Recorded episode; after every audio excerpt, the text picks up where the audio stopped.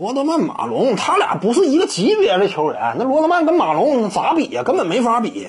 罗德曼整个职业生涯，他都是一个角色球员的身份，不是真正的什么一支球队的中流砥柱啊、核心支柱啊，谈不到，不是什么真正的核心。你看他的场均分儿一整就四分五分，哪有这样的核心呢？他吃饼这块儿也吃不了，那不像说其他的内线球员往下顺下还有两下的，他不行，身高不够。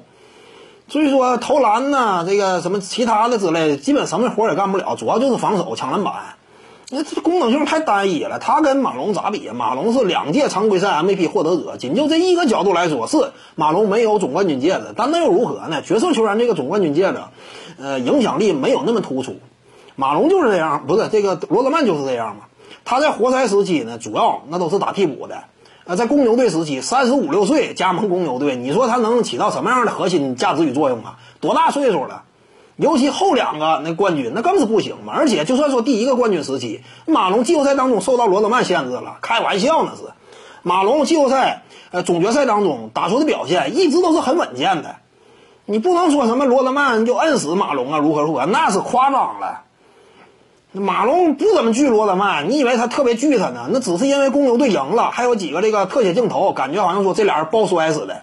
那马龙那系列赛当中表现一直都不错。公牛队更多还是双核的球队，是这个迈克尔乔丹和斯科蒂皮蓬的球队。罗德曼呢，一个是岁数大，再一个他就算是巅峰期，在活塞队两连冠那个时期，他也是个替补。他跟那罗马龙没法比。